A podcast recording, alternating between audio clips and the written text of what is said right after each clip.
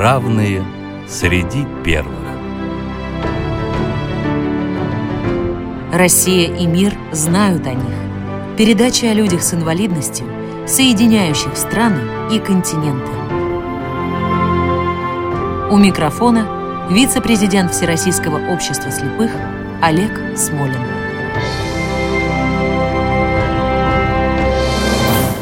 Здравствуйте! Эту программу мы начнем с песни известного музыканта Дона Маклина, посвященной нашему герою. Starry, starry night.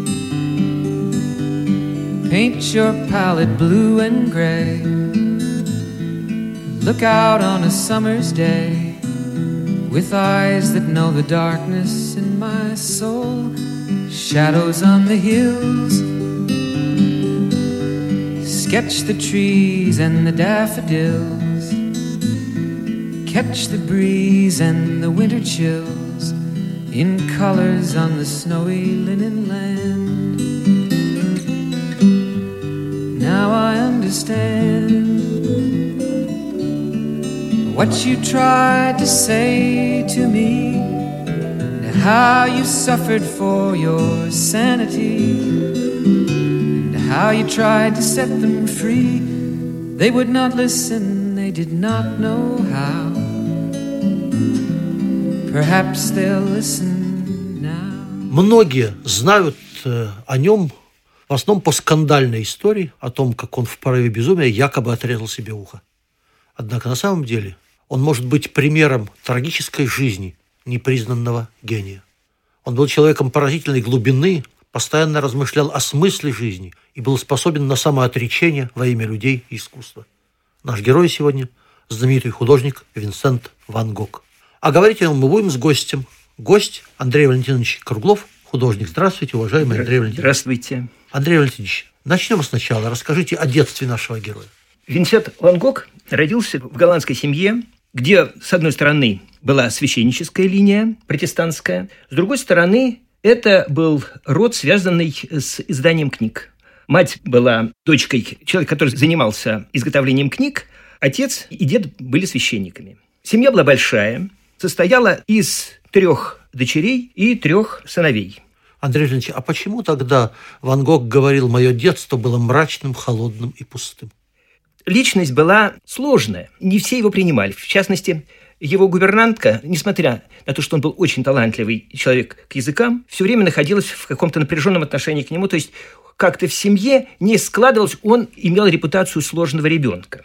И, видимо, психологически так случилось, что он воспринимал себя, это начало своего бытия, потому что потом оно развивалось и входило все в новые круги расширения и обогащения жизни, что оно воспринималось как не очень счастливое. Да, Скажите, пожалуйста, вот в 16 лет он начинает работать в торговой фирме своего дяди. Вроде бы начинается карьера успешного буржуа. Как сложилась эта карьера и почему он потом ее бросил? Этому всему предшествовала еще сложная ситуация. Его довольно рано отправили обучаться в колледж. В 11 лет ему пришлось уехать из семьи. Он, находясь в отрыве от семьи, произвел впечатление благополучного, он хорошо учился, но достигнув определенного возраста, 15 лет в частности, он взял и бросил обучение, уехал и целый год находился в семье, пока его не решили пристраивать... К торговле. К торговле, да. И сначала все пошло хорошо. То есть очень хорошо, потому что его увлекла сама профессия, которая была связана с углубленным знанием картин, искусствоведов. Четыре года все было замечательно. До той поры его переводят в Лондон после четырех лет обучения. И там, на фоне, так сказать, обновленного этого этапа работы, случается еще и личная жизнь. Он влюбляется в женщину, которая не отвечает ему взаимностью. Человек очень эмоциональный, сразу все сворачивается, все, все разрушается, и, казалось бы, благополучная карьера торговца оборачивается совершенно обратной стороной. Он начинает думать о том, что люди, торгующие искусством, это люди, которые относятся по настоящим картинам иждивенчески. И тогда он решает э, посвятить жизнь церковному служению. Тут происходит момент возвращения к религии. Именно религия помогает в ситуации страдающего человека. Давайте послушаем фрагмент письма, который написан Винсентом в этот период. Мы много говорили о том, что является нашим долгом и как можно достичь в жизни чего-нибудь хорошего. И пришли к выводу, что пока у нас должна быть одна цель – найти себе определенное занятие и профессию, которым мы могли бы целиком посвятить себя. Я полагаю, что мы были единодушны и в другом пункте, а именно, во всяком деле, самое главное – его цель. И победа, за которую платишь целой жизнью напряженного труда, дороже, чем та, которую одерживаешь походя. Тот, кто живет честно, кто познает подлинные трудности и разочарования, но не сгибается – стоит больше, чем тот, кому везет, и кто знает лишь сравнительно легкий успех. Кто же тогда те, в ком мы наиболее явственно замечаем признаки высшей жизни? Это те, к кому относятся слова «труженики, ваша жизнь печальна», «труженики, вы страдаете в жизни», «труженики, вы блаженны». Те, кто несет на себе печать целой жизни борьбы, труда и неколебимого постоянства. Стараться стать таким – благо – Итак, пойдем вперед нашим путем. Что касается меня, то я должен стать настоящим священником, который умеет дать верный и полезный совет в жизни. Поэтому, быть может, хорошо, что я получил сравнительно долгое время на основательную подготовку и успею прочно укрепиться в вере, прежде чем буду призван проповедовать ее другим. Если только мы постараемся жить честно и праведно, нам будет хорошо даже при неизбежных и глубоких горестях и разочарованиях – мы, вероятно, не избегнем тяжких заблуждений и дурных поступков, но, несомненно, лучше обладать горячим сердцем, даже если это стоит нам лишних ошибок, чем быть ограниченным и чрезмерно осторожным. Нужно любить, любить как можно больше, ибо в любви и заключается подлинная сила. И кто много любит, тот делает много и способен на многое. И что делается с любовью, то делается хорошо. Скажите, пожалуйста, а вот э, проходит некоторое время, и Ван Гог, поработав священником, оставляет мысль работать священником. Как вообще это произошло? Для Винсента вообще идут, видимо, какие-то этапы подготовка к его основной жизненной миссии. И он во всем пытается дойти до истины. В нем как-то работает глобальный этот голландский характер, земельный, который пытается все сделать очень хорошо и очень добротно. И складывается такой период, что его посылают священником в шахтерский поселок, и в этом шахтерском поселке он также рьяно начинает работать и также содержательно, неся в себе миссию Христа, но отдает себя целиком, почти не спит. Если видит, что кто-то там не доедает, он все это отдает. То есть он вступает в ситуацию глобального служения. И это служение заводит его в сложную ситуацию. Он, помогая шахтерам, входит в сложные отношения с их работодателями если я правильно понимаю, он вступил в конфликт не только с работодателями шахтеров, но и с частью духовенства, которая не понимала его приверженности раннему христианству. Да, да, потому что он был человеком содержательным. Ну а теперь давайте расскажем о том, как э, происходит становление Ван Гога как художника. Давайте послушаем отрывок, как он писал сам об этом брату Тео. Рисование все больше становится моей страстью, и страсть эта похожа на ту, какую моряки испытывают к морю. Мауве показал мне новый путь, на котором можно кое-что сделать. Я имею в виду работу акварелью. Сейчас я совершенно поглощен ею. Сижу, мажу, смазываю намазанное, короче, надрываюсь и ищу. Мауве сказал, что я испорчу по крайней мере десяток рисунков, прежде чем научусь хоть немного управляться с кистью. Но за всем этим открывается лучшее будущее. Поэтому я работаю со всем хладнокровием, на какое способен, и не отчаиваюсь, несмотря ни на какие ошибки. Ты, конечно, понимаешь, что я еще не в силах выразить все так, как чувствую, а лишь пытаюсь преодолеть трудности. Зелено-мыльная часть еще недостаточно зелено-мыльная, а нежность опять-таки недостаточно нежна. Но как бы то ни было, набросок сделан, мысль выражена и думается более или менее сносно. Когда я выхожу, я часто делаю наброски в дешевых кухмистерских, в залах ожидания третьего класса и тому подобных местах. Но на улице чертовски холодно. Я в особенности мерзну, потому что не умею рисовать так же быстро, как более опытные художники, и должен детально отделывать свои наброски, если хочу, чтобы они приносили мне какую-то пользу. Андрей Валентинович, какие метаморфозы пережил художественный стиль Ван Гога? Как произошло превращение бывшего помощника пастора, традиционалиста, в художника самобытного, как многие считают, постимпрессиониста? Этап перехода был очень сложный, потому что он начинает работать в темной цветовой гамме. Человек недостаточно подготовлен в смысле рисования фигуры. И все, как ни странно, складывается таким образом, что все преодолевается. Но рисовать вот в этой реалистической системе он не мог и в силу темперамента своего, где в изобразительном искусстве больше интересовала не изобразительность, а выразительность, и в смысле цвета, где цвет, с которого он начинал, с тональных переходов, с лепкой тоном, он переходит к светлой палитре сначала импрессионистов, и потом начинает воспринимать свет, что было в определенном смысле новаторством, как крайнюю степень символического восприятия мира. То есть приходит к ситуации в рисовании не изобразительному, а выразительному и в смысле рисунка и в смысле цвета. Андрей Валентинович, я не уверен, что все наши слушатели хорошо понимают, что такое импрессионизм. Можем ли мы коротко пояснить им, что это за направление в живописи? Импрессионизм – работа с впечатлением. Собственно, и происходит от слова впечатление. Да. Они изображали не мир, а свое восприятие мира, впечатление от него. Импрессионизм так хорошо, гармонично лег в искусство Ван Гога, потому что он весь был как бы внутренне, встречно направлен этому потоку впечатления и переживания. Андрей Валентинович, давайте несколько слов об отношениях нашего героя с Гогеном. Гоген для Ван Гога был кумиром. Он э, к нему относился с глубочайшей почтительностью и любовью.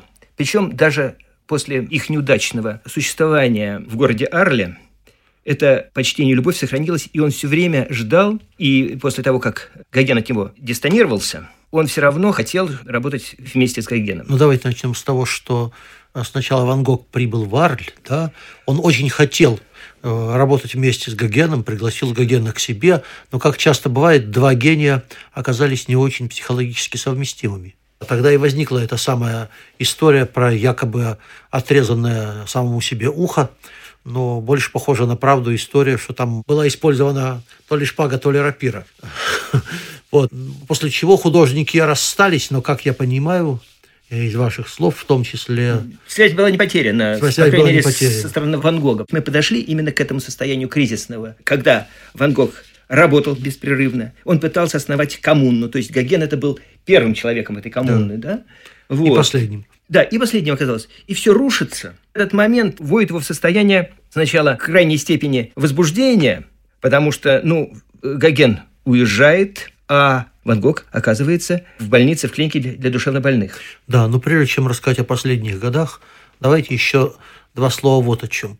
Говорят, что при жизни была продана только одна картина Ван Гога. Хотя брат Тео старался сделать все возможное для того, чтобы ему в этом отношении помочь.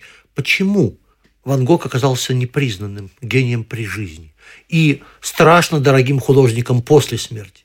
Это, конечно, вопрос сложный. Сложный в том смысле, что, казалось бы, при такой усидчивости, при таком трудолюбии, при такой удивительной способности, э, ведь Ван Гог практически за 10 лет сотворил вот этот вот потрясающий эксперимент с самим собой. Он стал гением. Волюнтаристически себя довел до состояния одновременно вот этого профессионального потрясающего роста и некого такого человеческого коммуникативного краха. Почему это происходило? Потому что он все время занимался вещами сущностными. А Сущностными вещи в художественном мире, они всегда переживают мир восприятия. Искусство все время развивается. Поэтому художники более такого эволюционного, а не революционного типа, а Ван Гог был художником, безусловно, революционного типа, не востребуются обществом. И это в определенном смысле частный случай художественного развития. Андрей Валентинович, и все-таки еще о личном, да? О женщины в жизни Ван Гога. Добавили счастье в эту жизнь или несчастье? Женщины – это вопрос опять амбивалентный, да, то есть женщины добавляют и счастье, и несчастье. Ван Гог где-то в районе третьей его своей серьезной увлеченности принял для себя решение, что он не будет пытаться создать семью. Хотя он очень хотел создать семью и был человеком, пытающимся реализовать любой посыл, любую мечту. Он нашел женщину практически на улице, с ребенком, беременную, и пытался построить семью. Потом и в результате общих каких-то несовпадений ни- ничего не состоялось. Он очень этого хотел. Давайте скажем правду, что это была женщина, которая вынуждена была себя продавать. И это была попытка самоотречения. Да? Вот классическая версия, когда человек, считающий себя благородным, подбирает женщину на улице, вынужденную себя продавать и пытается сделать из нее жену. Не получилось. Ну а потом э, вторая история. Марго. Вы имеете в виду кузину? э, Да, да. да. Тоже полная самоотдача в этот период. И, конечно, после этого, когда его отвергают, глубочайшая депрессия.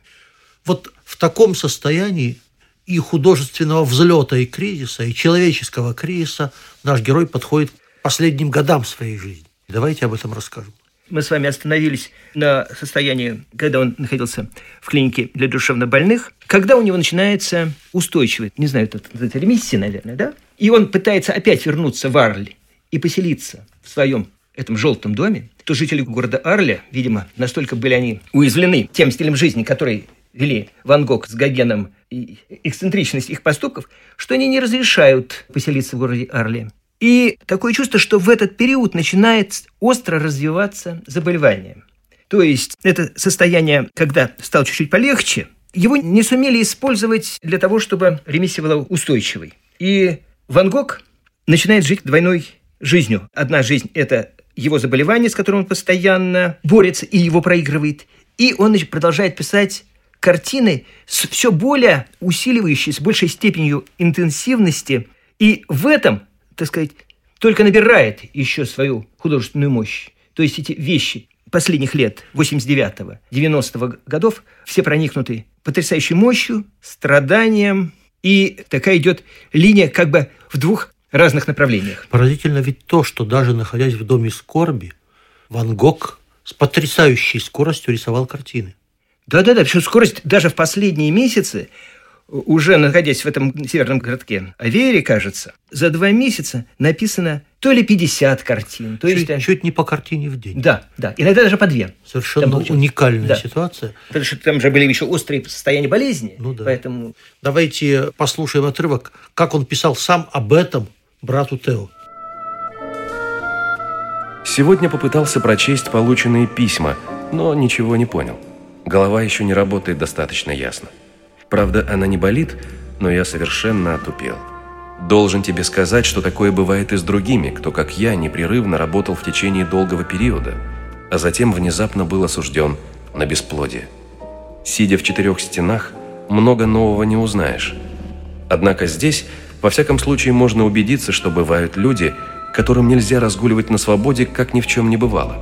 Теперь я ставил всякую надежду, даже совсем отказался от нее. Может быть, я действительно вылечусь, если поживу немножко в деревне. Работа шла успешно. Последнее свое полотно «Цветущая ветка» ты его увидишь. Я сделал, пожалуй, лучше и тщательнее, чем все предыдущие. Оно написано спокойным, более уверенным, чем обычно, мазком. И на другое же утро я стал конченным человеком, превратился в скотину. Это трудно понять, но, увы, это так. Мне страшно хочется вновь приняться за работу, но даже Гоген пишет, что он, хоть у него крепкое здоровье, отчаялся и не знает, выдержит ли он и дальше. Ведь такие истории часто случаются с художниками, верно? Бедный мой брат, принимай вещи, как они есть, и не убивайся из-за меня.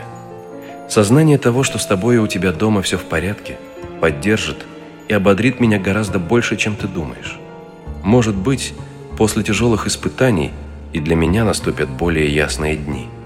Пока что собираюсь в скором времени отправить тебе новые полотна. Андрей Валентинович, давайте назовем несколько наиболее знаменитых картин Ван Гога для наших слушателей. Одна, из ко- которую для себя он считал программный сеятель, это работа по произведению Миле, где он наиболее ярко как бы раскрылся в цветовом отношении. Это «Ночное кафе», которое всем известно. Это одна из последних работ «Вороны и пшеничное поле». Я просто хочу добавить, что сейчас картины, которые когда-то не продавались, продаются за десятки миллионов, а некоторые за 100 и Это более самый дорогой художник, миллионов да. долларов. Да. А можно как-то объяснить вот это превращение непризнания в супер дорогое признание? Дело в том, что он, самораскрываясь в результате всей своей жизни, находился глубоко в течение времени. Все складывалось таким образом, что все, что случалось в его жизни, в смысле изобразительного искусства, да, хотя мы сейчас ну, совершенно не коснулись второй стороны его личности, это его оставленных дневников, которые многие считают ничуть не меньшим завоеванием его изобразительной деятельности. Но, есть... но там еще и переписка огромную ценность. Ну да, я имею в виду, это переписка, именно эти, эти письма, которые вот... В основном к брату Тео. Да. Вот это его глубокое проникновение и личное соединение со всем происходящим наметило вот развитие всего 20 века, когда личность берет верх над профессиональным и в себе синтезирует это профессиональное, доминируя над этим профессиональным. И вся культура 20 века, она проникнута именно тем, что, собственно говоря, открыл Ван Гог. И э, многие художники, например, такой художник, как Ламинг, он говорил, что я люблю Ван Гога больше, чем своего отца. Ну что ж, наша программа близится к концу. Напоминаю, нашим гостем сегодня был художник Андрей Валентинович Круглов. Андрей Валентинович, спасибо вам спасибо большое, большое за участие в программе. А заканчивая, я хочу сказать, уважаемые коллеги, что непризнанный гений сейчас действительно стал одним из самых знаменитых. Его шедевры хранятся в лучших музеях мира. Его судьбе посвящены книги и стихи. Больше полутора десятков фильмов. В память о нем пишут песни, оперы и симфонические произведения. Вот так бывает. И всему этому не помешало тяжелое заболевание, связанное с нарушениями психики. И когда вы встречаете людей с такими проблемами, помните, что порой от э, психических проблем до гениальности всего один шаг. Звезды среди звезд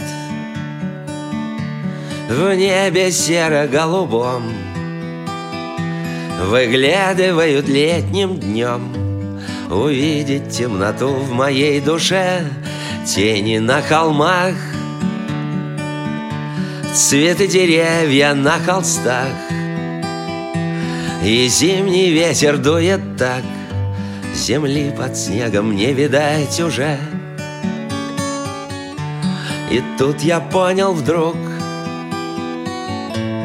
Что хотел ты мне Сказать, что так тоскливо в темноте блуждать что каждый мог счастливым стать, но люди не услышали тебя. Им всех не услыхать. Звезды среди звезд, Среди пылающих цветов, На фоне тучи облаков Отражены в фарфоровых глазах Цвета легли на холст полях пшеничных без границ И боль с уходит лиц Разглаженных художника руках И тут я понял вдруг Что хотел ты мне Сказать, что так тоскливо в темноте блуждать что каждый мог счастливым стать, но люди не услышали тебя. Им всех не услыхать, и пусть никто не любит.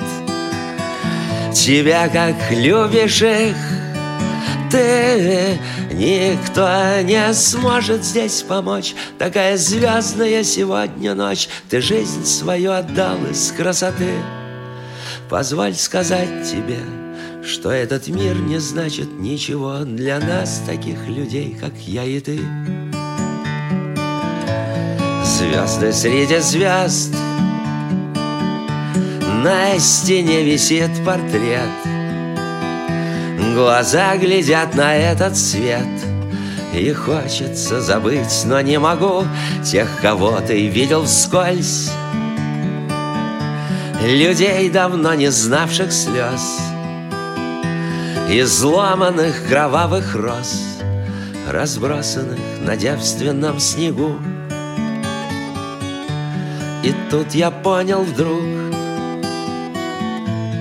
Что хотел ты нам сказать, Что так тоскливо в темноте блуждать, Что каждый мог счастливым стать Но люди не услышали тебя